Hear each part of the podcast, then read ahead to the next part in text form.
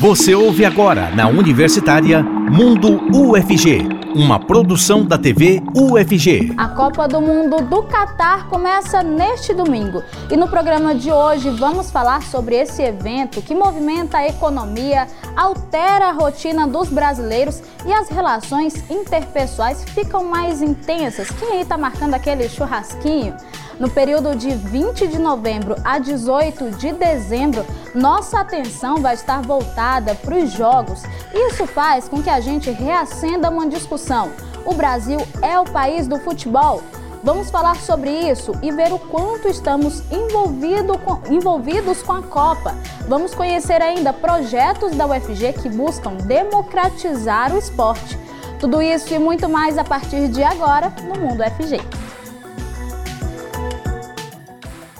Olá, ótima tarde para quem acompanha a gente na TV e, claro, aquele oi especial para os ouvintes da Rádio Universitária nos 870 AM. Eu sou a Ana Clelma e apresento o programa de hoje. Sou uma mulher negra de pele clara, tenho cabelos pretos, cacheados de tamanho médio e uso óculos. E estou vestindo hoje uma roupa temática aí da Copa, uma blusa verde e calça azul. O Diogo Marques faz a interpretação para Libras ele faz parte do Labitave, é um homem de pele parda, cabelos e olhos castanhos escuros e não usa barba. E para a gente discutir sobre essa paixão dos brasileiros por futebol, nós vamos receber aqui os nossos entrevistados. Sejam muito bem-vindos. Nós recebemos aqui o Domênico Ur, que é doutor em psicologia social e professor na Faculdade de Educação da UFG. Ele se descreve como um homem adulto, tem cabelos longos e da cor preta e traços orientais. Tudo bem, professor? Seja bem-vindo aqui mais uma vez ao programa Mundo UFG. Olá, boa tarde. É um prazer estar aqui com vocês de novo. O prazer é nosso. E a gente recebe também o professor Wilson Lino. Ele é coordenador de esportes da Faculdade de Educação Física e Dança da UFG. Ele se descreve como homem branco, de cor miscigenada, careca, tem barba comprida e grisalha. Tudo bem, professor? É um prazer recebê-lo aqui também no programa. Olá, Ana Cláudia. Boa tarde. Boa tarde, Domênico. Boa tarde, telespectadores. É um prazer e uma honra poder compartilhar esse momento com vocês. O prazer é nosso. E olha, gente, antes de, da gente começar aqui esse bate-papo, eu quero convidar você e convidar aqui também os nossos entrevistados a conferir a nossa entrevista especial de hoje. Nós conversamos aqui mais cedo com o Oscar Bernardi. Ele foi capitão da seleção brasileira da Copa de 82 e contou pra gente como foi o início da carreira, a atuação da Copa no mundo e as expectativas para a seleção de 2022. Vamos conferir. Então, olha, deixa eu falar. Eu sou do interior de Minas Gerais, da cidade de Monte Sião, divisa de estado aqui com São Paulo. E como todo garoto, né, gostava de jogar futebol e sempre com, com a bola debaixo do braço, às tardes sempre jogando. Como acontece né, com a maioria dos meninos, né, não tem nada de diferente. Mas eu, é, sinceramente, eu não esperava ser jogador de futebol. Eu jogava porque gostava, mas não tinha na minha mente esse nenhum sonho. Você entendeu? As coisas foram acontecendo né, de maneira é, assim automática. É, eu assim já com 14 anos, 15 anos já era assim grande, né, mais alto, em crescimento, sabe?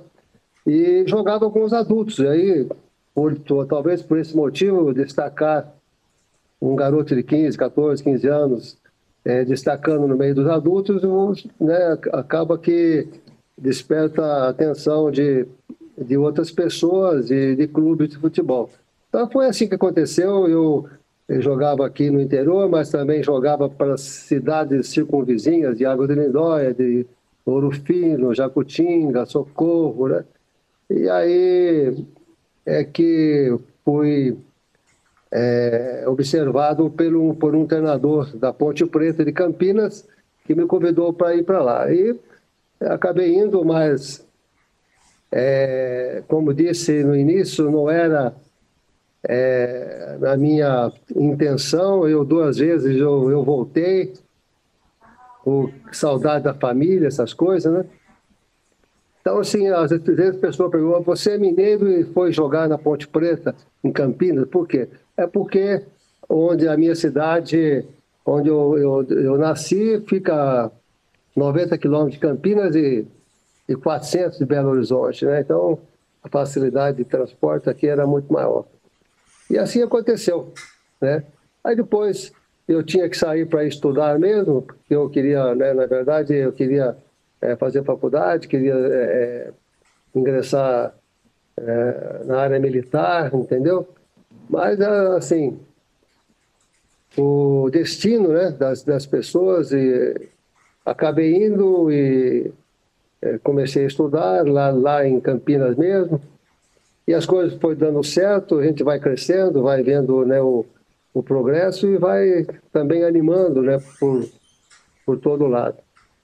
E a gente também acaba que descobrindo que amigos, né, você faz em todo, em todo lugar. Então, às vezes você é, reluta, né, para, ah, estou aqui, no, já tenho minhas amizades aqui e tal, vou, né, fica com aquele receio de sair, mas depois você vê que também nos outros lugares você também consegue fazer amigos e, e fazer o seu ambiente. É, aí também em Campinas eu é, fui privilegiado em poder fazer uma faculdade.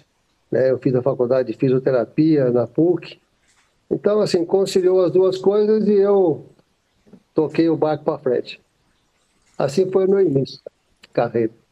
Para disputar uma Copa do Mundo, você tem que ter, de fato, é, jogar em alto nível, sabe? Tem que ter uma participação no campeonato é, é, inicialmente é, regional, estadual, para você conseguir o destaque né, e o, também a, a atenção dos, é, dos treinadores, da imprensa e dos torcedores, é, para você conseguir ser convocado. Então, assim, eu na Ponte Preta, eu acho que a minha primeira convocação foi em 1978, né, que eu, aliás, antes, né, porque também participei das seleções é, amadoras, brasileiras amadoras, entendeu?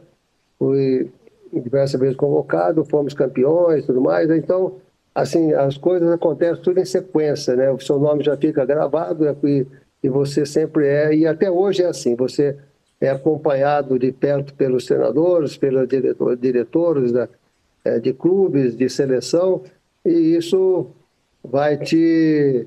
É, você vai conseguindo ter lá um, né, um status, né, de, de melhor status entre, entre as pessoas que observam.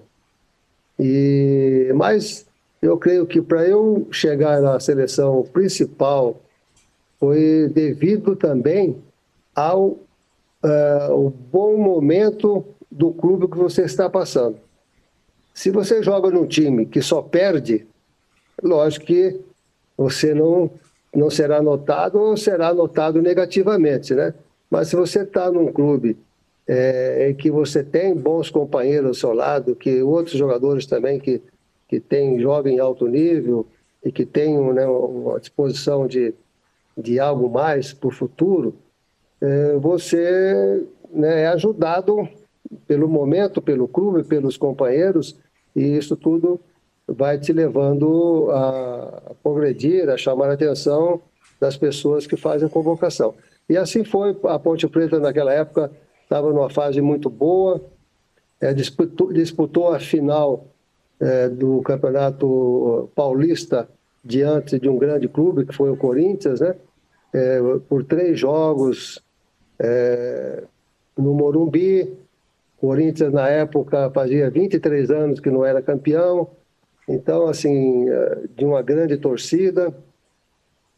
E televisionado né, para o Brasil inteiro. Então, isso né, chama atenção. Nessa oportunidade, eu e mais dois jogadores da Ponte Preta, apesar de ser clubes do interior, que é, era muito difícil de jogadores serem convocados, nós acabamos com isso não vencendo, vencemos um, perdemos os outros, uh, outros dois jogos contra o Corinthians, mas assim, tivemos um comportamento bom, não comprometemos em nada e, e pela pouca idade também que nós tínhamos no momento, é, nós chamamos atenção e, e fomos convocados para eliminatória de posteriormente para a Copa do Mundo na Argentina.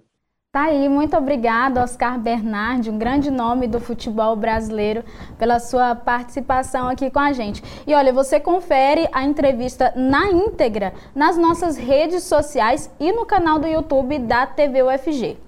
Agora, aqui voltando para os nossos entrevistados. Domênico, uma das coisas que inclusive o Oscar falou foi dessa paixão né, de nós brasileiros, inclusive com ele começou desde cedo, como muitos é, jovens é, brasileiros. O que, que explica essa paixão nossa pelo futebol? É, então, o povo brasileiro tem uma paixão enorme pelo esporte, principalmente pelo futebol e que se refere, claro, a algo que vivemos intensamente, mas muitas vezes não pensamos, que são as emoções. Então, nos emocionamos muito com esporte, com jogo, e emoções tanto positivas quanto negativas. Do ponto de vista positivo, é muito legal esse clima apaixonado que temos, porque cria uma certa união grupal, um, um coletivo, né, um consciente coletivo grupal, no qual nos vestimos com a camisa, com as cores do país e tem essa questão de uma mentalidade coletiva. Então é um momento de reunião, momento de confraternização, as festas, o churrasquinho, a cervejinha, e que é muito legal. Mas, por outro lado, também tem as questões negativas, né? Porque nós, brasileiros, temos uma relação de amor e ódio com o futebol. Ou ficamos muito felizes quando ganhamos, mas quando perdemos ou somos eliminados, é, o vinho vira vinagre. O brasileiro fica com ódio do time, ele abandona é, os antigos ídolos, né? Uma coisa assim que vira a chave e de 80 vira 8. Então, o que a gente vê é que são emoções meio primitivas, tanto essas emoções que trazem a questão da confraternização, como emoções é, de ódio, raiva e ira ao time quando ele é derrotado. Então, é uma coisa muito passional é interessante que nós, né, os espectadores, possamos pensar qual é a nossa relação com o futebol, porque a gente ama tanto e odeia tanto, porque às vezes não é necessário odiar também. E professor Wilson Lino, essa paixão, ela está relacionada também no ser espectador? Ela está mais relacionada na prática do esporte ou em ser espectador? Como que você observa isso? Bem, nós temos hoje uma situação diferente do que viveu o Oscar, né? Na Copa de 82, você tem uma configuração do mundo e do Brasil no mundo, e os brasileiros, para os brasileiros e com, os, e com o mundo, muito diferente. Hoje, o esporte ele é essencialmente espetacularizado, e esses fenômenos que a gente tem observado, que são os é, grandes eventos esportivos mundiais, Copa, Olimpíada, entre outros, eles estão mais em sintonia com a cadeia produtiva do esporte do que necessariamente com incentivo da prática esportiva. Para a gente ter uma ideia, dados do PNAD, do PNUD, nos levam a observar alguns dados. É, é, no Brasil, nós temos uma população ativa de 30%, ou seja, 70% dos brasileiros não têm acesso às práticas de esporte e de lazer. É, e se nós avaliarmos isso do ponto de vista socioeconômico, isso se agrava, né? Então, tem acesso a pessoas que podem pagar, porque no Brasil as políticas públicas para acesso, para a democratização do acesso de lazer, elas são. Então, tem acesso e pode pagar. Essas práticas elas são mercantilizadas.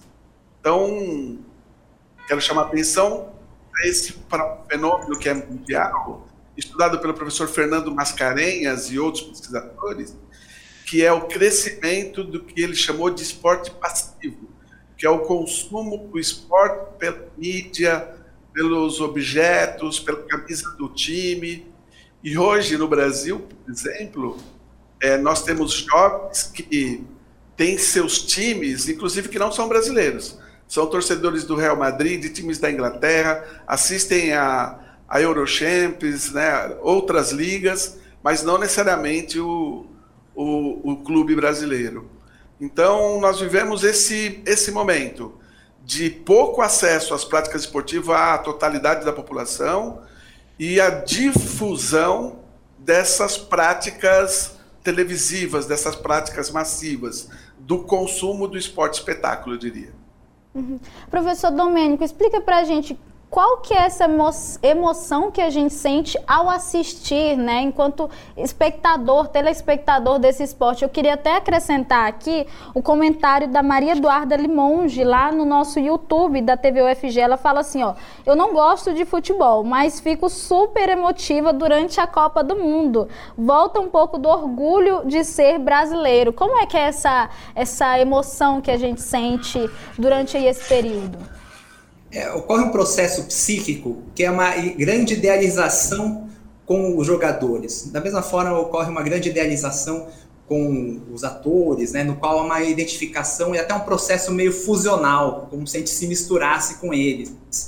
Então, e essa fusão também ocorre no âmbito coletivo, né, com nossos familiares, etc. E o que, e a questão das emoções é interessante, que ocorre sempre uma ressonância, uma grande ressonância entre nós. Né? Então, é só notarmos. Se a gente encontra alguém que está feliz, muitas vezes ficamos felizes também, sem mesmo termos conversado. Ou se alguém está bravo, aí também é, é essa braveza, né, é, essa ira acaba sendo contagiada. Então, o que ocorre é uma, é uma certa fusão com esse time uma certa identificação com jogadores, em que o sucesso deles acaba sendo o nosso sucesso também. Então essa vitória acaba sendo muito importante para o público, mas obviamente do ponto de vista racional é algo assim um pouco irracional, porque se o jogador ganha seus milhões, se ele ganha o campeonato, a vida dele muda. A nossa vida enquanto espectador acaba não mudando. Né? No outro dia temos que trabalhar e etc. Mas também vale ressaltar que essa Copa tem um quadro um pouco diferente porque nas antigas Copas havia uma grande unanimidade, uma grande relação de idolatria com os jogadores. Mas nessa a gente tem muitos jogadores que têm uma antipatia com o grande público, né, que é o caso do jogador Neymar, né? Ele é amado e odiado, não tem meio termo. Então a gente vê muitas pessoas que, por um lado, torcem para o Brasil, mas, por outro lado, torcem para que o Neymar não logre êxito, não seja um, grande ídolo nesse, nessa Copa, né? Então, é, nesse caso, a nossa paixão enquanto país está um pouco diminuída e é claro, né? Também temos que pensar é, nos espólios da eleição, como o símbolo da camiseta nacional foi muito capturada por um dos lados, né, do debate político, né, pelos extremistas de direita, acabou que tem muita gente que está um pouco é, desencantado com a Copa, comparando com as outras. Uhum. Professor Wilson Lino, gostaria de acrescentar algo e falar sobre a democratização, quais caminhos que a gente pode percorrer aí, o nosso tempo está quase esgotando, para esse primeiro bloco, a gente vai continuar já já, mas quais caminhos para a democratização, então, né, do esporte? É, temos ações para a democratização do esporte nos âmbitos federal, municipal e estadual. Na Universidade Federal de Goiás, nós temos alguns projetos em desenvolvimento que recebem financiamento do extinto Ministério do Esporte, atualmente Secretaria Especial do Esporte, mas que nós esperamos em breve essa configuração também se altere. É o programa é, Segundo Tempo Universitário, que visa democratizar o acesso às práticas corporais, é, dentre elas e especialmente as esportivas, à comunidade acadêmica preferencialmente os estudantes de baixa renda. Então, uma política focalizada que visa minimizar as, os impactos né, da estrutura social que vivemos, que é muito desigual. E essa desigualdade ela tem reflexo em várias dimensões da vida e é esportivo, o acesso às práticas da cultura corporal é uma delas. Nós também temos um programa que se chama Academia Futebol, que visa garantir acesso a 200 crianças do entorno da UFG ao futebol. Então, são um programa de acesso aos esportes, e ele tem duas versões, que é o padrão, que é para crianças de 6 a 17 anos, e o, o segundo tempo universitário, que é para os universitários, e o Academia e Futebol, que é um programa para difundir, divulgar o futebol para crianças de 6 a 17 anos. É, a nossa principal é, é, forma de divulgar é que o esporte, o futebol é para praticar quem gosta de jogar futebol. Com uhum. isso, a gente espera criar é, oportunidade, inclusive e principalmente para as meninas, que é um grupo que vem crescendo, inclusive nas diversas faixas etárias. Perfeito. Já já a gente vai conversar sobre isso, vai falar um pouco mais de quem pode participar e tudo mais. A nossa conversa está só começando. Mundo UFG democratizando as informações na universitária. Acesse também pelo rádio.ufg.br e pelo app Minha UFG. Acompanhe a gente nas redes sociais da TV UFG. Estamos no Instagram, Facebook, Twitter e YouTube. Por lá também é feita a transmissão ao vivo do programa. Mande a sua pergunta, interaja com a gente. E além disso, tem também o nosso WhatsApp, o 629-9181-1406. Você também pode nos seguir no TikTok. Tem muita coisa legal lá, os bastidores da TV UFG, as trends e muito mais. Bom, agora nós seguimos aqui com os nossos entrevistados. A gente está aqui com o professor Domênico Ur e o Wilson Lino, aqui da UFG.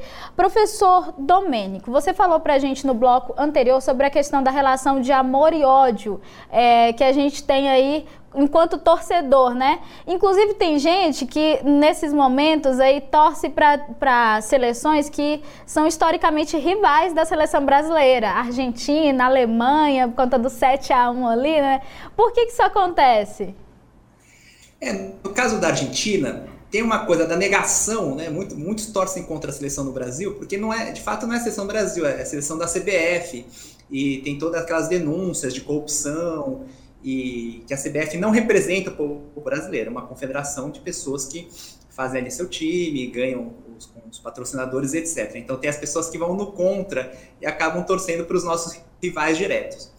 E, mas, por outro lado, também tem aqueles que torcem é, por, pelos países latino-americanos.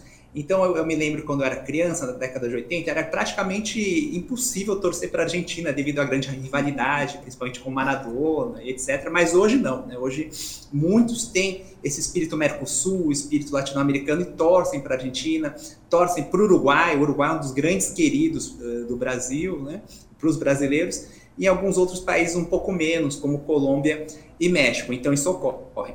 Mas e, então que eu acho muito legal que o espírito latino-americano que a gente que vem crescendo, principalmente na universidade, na psicologia, a gente tem uma política com as universidades da América Latina muito forte. E mas por outro lado, a gente tem esses que torcem pelo espírito do contra, né? Então, os grandes rivais por ser contra a seleção brasileira e ser contra a CBF que não representa o nosso país. Certo. Professor Wilson Lino, também falando, continuando aqui a nossa conversa do bloco anterior, você citou aí um dos, dos programas da UFG, que é o Segundo Tempo. Explica um, um pouco melhor para a gente como que ele funciona, por que, que vocês decidiram direcionar ele para estudantes de baixa renda? É, o programa Segundo Tempo é talvez um dos programas de, de política pública mais longeva que temos no Brasil ele tem início num formato semelhante a esse no governo Fernando Henrique Cardoso, depois ele vai perpassar, vai sofrer alterações é, estruturais significativas nos governos, os dois primeiros governos do presidente Lula, mas continua depois nos governos da presidente Dilma Rousseff e está funcionando até hoje. É, ele surge como uma intenção de garantir acesso às práticas esportivas é, da população escolar, das crianças em idade escolar, mas ele vai se metamorfoseando ao longo do tempo, procurando atender, por exemplo, e também a comunidade universitária. Então, o programa Segundo Tempo Padrão, que é financiado pela Secretaria Nacional de Educação, Esporte, Lazer e Inclusão Social, da, da Secretaria Especial do Esporte, é, ele é uma parceria entre a Universidade Federal de Goiás e o governo federal, para que, que financia o, é, o material esportivo, os uniformes, as bolsas, porque nós formamos bolsistas, né, estudantes do curso de Educação Física, é, que, que vão trabalhar com a comunidade parte do seu exercício profissional, né, como se fosse um estágio. É, então, nós é, é uma alternativa é, tendo, em vista, tendo em vista aos parcos recursos que ou o Ministério do Esporte, ou o governo estadual, ou o governo municipal tem para investir e garantir o acesso à, à prática de lazer, que é um dos direitos fundamentais, né? Artigo 6 da Constituição Federal. Então, esse programa nós identificamos como extremamente relevante, principalmente num quadro como é o da UFG hoje, né? Aproximadamente 75% dos estudantes da UFG são de baixa renda. Então, é provável que eles estejam dentro daqueles 78% que o PNUD identificou que não tiveram acesso à prática de atividades físicas e esportivas. Então, garantir o acesso para essas pessoas, ainda que tardiamente, é uma forma também de educar pelo lazer e para o lazer. Então, o, o programa Segundo Tempo Universitário ele está em funcionamento, As, temos vagas são para 300 pessoas, e a gente tem aproximadamente 150 inscritos. É, mas, como eu disse, é a dificuldade que a nossa estrutura social coloca. Então, os nossos estudantes do Campus Samambaia, por exemplo, 75% deles são de curso integral. Então, nós precisaríamos ter condições de ofertar em diferentes períodos e horários, dias da semana, para conseguir garantir de fato o acesso. É, há algumas das barreiras, é, sem ser o horário, o tempo, é também a de infraestrutura. Então, nossa infraestrutura ela não, não dá conta, não garante que a gente consiga atender o número tão expressivo de estudantes que temos no campo. Uhum. E além desse programa, tem um outro também que é direcionado à comunidade externa, né? É, na verdade, temos é, o programa Segundo Tempo, ele tem universitário, que é para a comunidade universitária, preferencialmente para estudantes de baixa renda. E o padrão, que é para atender mais 200 crianças de 6 a, a 17 anos que, que moram no entorno é, do campo Samambaia. É, e temos o programa Academia de Futebol, que ele é financiado pela Secretaria Nacional de Futebol e Defesa do Direito do Torcedor. Nós temos esse programa desde 2019, foi interrompido no período da pandemia, e atualmente nós temos 200 vagas e aproximadamente 110 crianças. Temos a, a pandemia mudou muito a relação das pessoas com sair de casa, com se deslocar, e isso tem gerado alguma dificuldade, por exemplo, para a gente preencher todas essas vagas. É, mas e esse e o, o, bacana desse projeto do Academia Futebol é que ele, ele tem uma, uma perspectiva de inclusão. Então, o nosso slogan né, é futebol é, é coisa de quem gosta de jogar. Então, nós nos orientamos pelas contribuições do professor João Batista Freire, e ele coloca como um dos principais objetivos do esporte educacional é ensinar bem o esporte a todos. Né? Então, aqui, ao, ao formular esporte a todos, está aí o princípio da inclusão. Então, ensinar bem futebol, ensinar futebol a todos. Então, o princípio da inclusão está aí. E depois é ensinar bem significa estar é, conseguir propiciar que aquelas pessoas que frequentam as atividades tenham desenvolvimento técnico e tático, é, compreenda a lógica do jogo e tenham o seu desenvolvimento de técnicas que lhe permita jogar bem. Então, talvez esse seja o grande motivo das práticas do jogo e, da, e, e dos esportes, que é realizar bem, não necessariamente ganhar. Então, que há uma inversão no nosso cotidiano de que as pessoas acham que as pessoas têm que necessariamente ganhar. Né? Então, na verdade, isso só vai acontecer uma vez, e uma grande maioria não vai participar dessa etapa de vencedor. Mas ter participado e participado bem é um elemento bem importante que gera também muito prazer e muita satisfação. É, e ensinar mais do que futebol. Então, uhum. nesse programa, por exemplo, nós dialogamos com é, outras práticas da cultura, outras linguagens que permitem a reflexão e a apropriação do futebol. Então, é cinema, música, poesia, literatura, artes plásticas, pintura. Então, todo esse universo, essas linguagens, elas estão presentes nesse cotidiano e que permitem as pessoas terem uma reflexão e uma apropriação de um, de um fenômeno sociocultural tão importante para a população brasileira como é o futebol. Uhum. Professor Domênico, gostaria de acrescentar algo sobre essa questão de ganhar, o ganhar e perder. Quer dizer, é, repartições públicas mudam o horário, o comércio é todo enfeitado, decorado para isso. O que importa realmente é a gente ter o Hexa ou é todo momento que, que isso acontece? Enfim, é o ganhar e perder realmente? Eu, eu, concordo muito com o que o professor Wilson está colocando, que é muito a linha do próprio curso da, da educação física na UFG, porque é pensar o esporte como algo socializador, algo que contribua para a formação humana e não fique apenas nessa lógica competitiva da soma zero, né, em que um ganha e outro perde. A ideia é que todos no esporte podem ganhar com esse desenvolvimento. Então, no caso, no Brasil, é, é, como são emoções primitivas, a gente fica muito preocupado com esse ganhar e, per e perder. Mas o que a gente tem que aproveitar a Copa é essa questão da sociabilidade, da confraternização, fazermos mais laços no trabalho, mais amigos, porque um dos nossos grandes desafios na atualidade, lembrando uma sociedade neoliberal, é a grande competitividade e o isolamento que advém daí. Somando mais a quarentena da, da da Covid-19, ficamos muito solitários, muito individualistas e acabamos ficando bem devido ao, ao avanço tecnológico.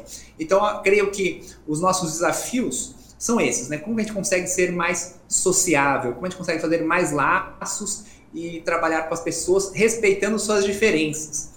Então a questão não é nem ganhar e perder do outro, nem ganhar e perder da outra nação, mas sim aproveitar esse momento da Copa para confraternizar e, quem sabe, superar até a fratura da polarização política que tivemos nas eleições desse ano.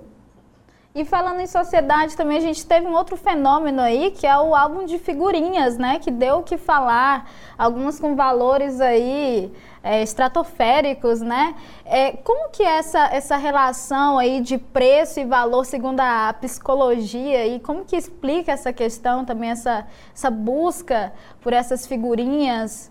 Explica pra gente é muito interessante esse fenômeno das figurinhas, né? E o que é interessante é que quando nós é, éramos crianças, nós, né, eu e o Wilson, não você, né, Cléo, é, quem fazia, quem colecionava álbum de figurinhas eram, eram as crianças.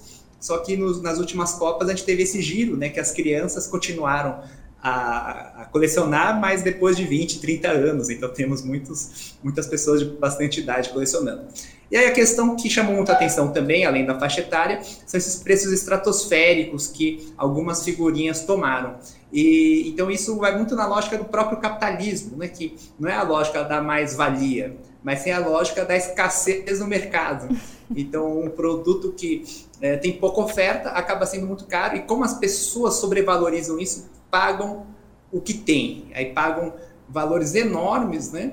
E então o que é interessante pensar no ponto de vista da psicologia é que existem objetos escassos e o que é escasso tem mais valor, bem como a questão da inovação. Né? Então, o que é, a gente pensa, né? quando o Facebook estreou na bolsa de valores, no mercado, né? teve o um valor de 2 bilhões de dólares. Mas como a gente pode quantificar o valor do Facebook ter 2 bilhões, se é algo imaterial? Né? O que é o Facebook em si? É, mas é, é, devido à questão da inovação. Né? Então, o, o, capitalismo ele funciona mais, não, não naquela questão uh, do, do marxismo primário, né? de você ter a extração da mais-valia do trabalhador braçal, mas é, principalmente agora gestionando esses fluxos de inovação que passam pela questão da da escassez, mas passam também na, nessa produção de novas mercadorias. Então, a, a figurinha, de certa forma, uma nova mercadoria, mas como todo evento social, vão ter novas figurinhas ou novas mercadorias para que tenhamos que pagar muito mais. É um pouco atuada da nossa história. E professor Wilson Lino, quem quer seguir nessa área aí do esporte, do futebol saudável, né? Qual formação que tem? E a gente fala mais especificamente, claro, da UFG, quais possibilidades que a pessoa tem? É, se eu entendi a pergunta, você está me perguntando sobre a formação na educação física e Isso, outras áreas? Isso, na educação física, exatamente. Hum, tá. Bem, atualmente o nosso curso ele, ele foi unificado, ele tinha é, o bacharelado em esportes e a educação física licenciatura. Isso é um, é um problema que tem a, a nossa área da educação física. é, e, que tem, e que tem uma legislação que, a, que acaba é, diferenciando profissionais que trabalham na escola e fora da escola. É, surge, inclusive, no, no, no, ideário aí, no senso comum, a ideia do educador físico, que é um termo que não existe, né? Todos são professores, todos somos professores. Há diferença no campo da intervenção, por exemplo, um profissional que vai trabalhar vinculado ao Sistema Único de Saúde, compondo uma equipe na, na atenção básica. Ele deve ter um, alguns conhecimentos que diferem é, do professor de educação física que vai trabalhar na escola educação básica, por exemplo. Mas isso não significa diferença na profissão. Né? Isso a gente, pode, a gente tenta, no âmbito da, da Faculdade de Educação Física e Dança da UFG, resolver isso no campo disciplinar, ofertando determinadas disciplinas que possibilitem conhecimento para qualificar essas intervenções. Então, na, na educação física, da Faculdade de Educação Física da UFG, nós temos uma formação que lida com conhecimento sobre o corpo, conhecimento sobre as práticas corporais e dentre as práticas corporais as esportivas. É, é interessante que as práticas esportivas, e tendo em vista a importância que o esporte tem na mídia, no, nos negócios, né, as pessoas acabam, acabam olhando só para o esporte e pior, para o esporte olímpico. Porque nós temos ainda práticas que são não olímpicas e paralímpicas, né? Só que essas acabam não ficando é, tão na, na, atenção, chamando tanto a atenção das pessoas. É, além disso, nós temos jogos, brincadeiras, dança, artes circenses, o conjunto das práticas corporais é, é amplo né? E, e, e, o diálogo com ela, com elas é interessante e importante porque é o diálogo das pessoas com as suas próprias, com a sua própria cultura, com os seus, é, é, com a, a, sua identidade, os seus pertencimentos, a criação de vínculos, né? Então isso é uma coisa importante. É, tivemos muitas alterações, né? É, com o acelerado crescimento urbano, a lógica de organização territorial mudou muito. Então hoje o acesso aos campinhos de futebol em Goiânia, por exemplo, ele é diminuto. Então esses espaços eles estão sendo mercantilizados. E isso muda muito a relação que as pessoas também têm com o esporte. Então, os professores de educação física, eles devem compreender essas dinâmicas sociais que interferem na compreensão da população sobre as práticas da cultura corporal. E é esse o investimento que a Faculdade de Educação Física e Dança tem procurado fazer. Certinho. Bom, gente, eu quero aqui agradecer a presença de vocês, essa conversa aqui que foi muito boa. Professor Domênico, muito obrigada por participar aqui com a gente. Eu que agradeço a participação, eu, eu adoro o programa Mundo FG e quando vocês precisarem, sempre estou à disposição.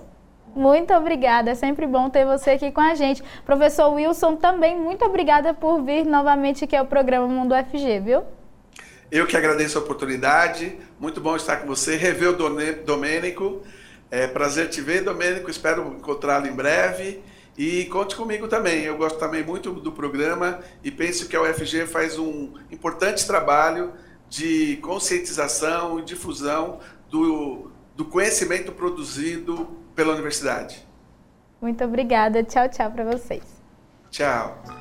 Bom, e no próximo bloco a gente te conta sobre eventos que ocorrem na UFG. Daqui a pouquinho a gente conta detalhes. Não sai daí.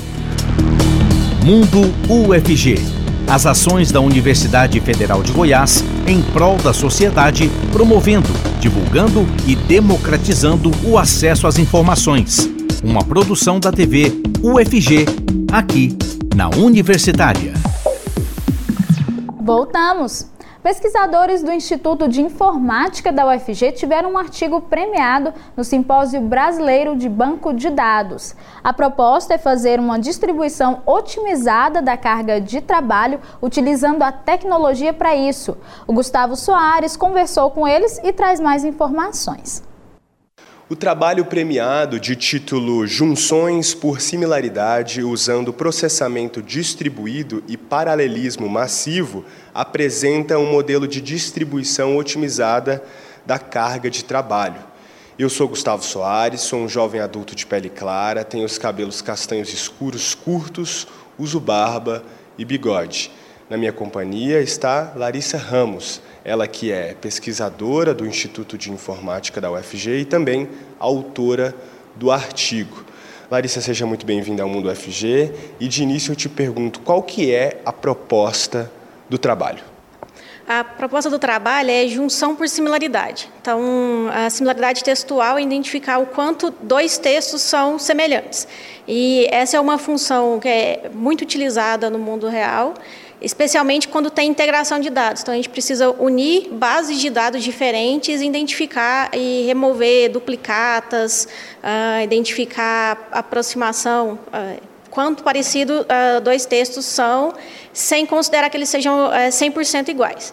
Então, a proposta do trabalho é a, utilizar a junção por similaridade, mas com bases de dados muito extensas. Então, quando a gente trata com milhões de registros, esse processamento fica muito oneroso. E a proposta do trabalho é usar o processamento distribuído e o paralelismo massivo para, uh, em conjunto, tentar processar o, máximo de dados possível no menor tempo uh, de processamento. E quais foram os resultados alcançados? O trabalho ele une três trabalhos do INF. Então, o trabalho do Sidney, do Rafael e do Diego. Então, o Diego é processamento uh, distribuído e o do Rafael e do Sidney de, de processamento uh, paralelo. E o ganho foi de até 65% comparado com os trabalhos anteriores. Agora a gente conversa com Leonardo Andrade, ele que é professor do Instituto de Informática da UFG, é coautor do artigo e foi orientador de mestrado da Larissa.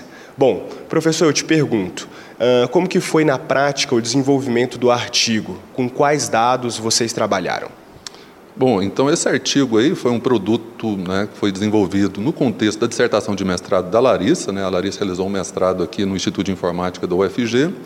Bom, nós coletamos dados da internet, né, dados públicos né, disponibilizados na internet, por exemplo, dados sobre filmes, sobre publicações. Né? Nós coletamos um bom volume desses dados e aí né, nós podemos aí aplicar as nossas técnicas, né? testar as nossas técnicas nesses dados. E qual é a importância da premiação do artigo pelo simpósio? É muito importante em termos de visibilidade, né, em divulgação do trabalho. Né, o Simpósio Brasileiro de Banco de Dados, o SBBD, é a principal conferência da área de banco de dados, tanto no Brasil quanto na América Latina. Maravilha. Então, para você que se interessou pelo artigo, você pode acessar o repositório da Sociedade Brasileira de Computação, jogar o título do artigo lá e ter acesso para lê-lo. Até mais. A agremiação Politécnica da UFG está promovendo a Semana de Mercado 2022, que ocorre a partir da próxima terça-feira, dia 22, e vai até o dia 26. O objetivo do evento é impulsionar a formação de estudantes e profissionais da área de engenharia e proporcionar conexão de discentes e profissionais com o mercado. Acesse o site poliufg.com.br e se inscreva. A semana de mercado ocorre em formato híbrido, no Teatro da Faculdade de Medicina e pelo canal do YouTube Poli UFG. E hoje, dia 18 de novembro, a partir das 6 da noite, ocorre um concerto internacional de jazz na EMAC UFG. O projeto de fusão de jazz reúne músicos da Áustria, Barbados, Coreia do Sul e Brasil. O evento é gratuito e ocorre na Escola de Música e Artes Cênicas da UFG. E agora, a Heloísa Marina traz mais dicas de eventos e serviços da universidade. Olá, meu nome é Heloísa Marina e essa é mais uma Agenda UFG. Aqui você fica sabendo de todos os serviços e eventos da universidade. Eu sou uma mulher jovem, parda, de pele clara, com cabelos castanhos e também uso um óculos. Estou em um corredor dentro de um prédio da UFG.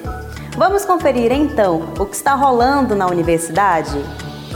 E começamos com uma oportunidade para quem deseja estudar música. A Universidade Federal de Goiás está com o edital aberto para o processo seletivo para ingresso nos cursos de música da Escola de Música e Artes Cênicas, bacharelado e licenciatura.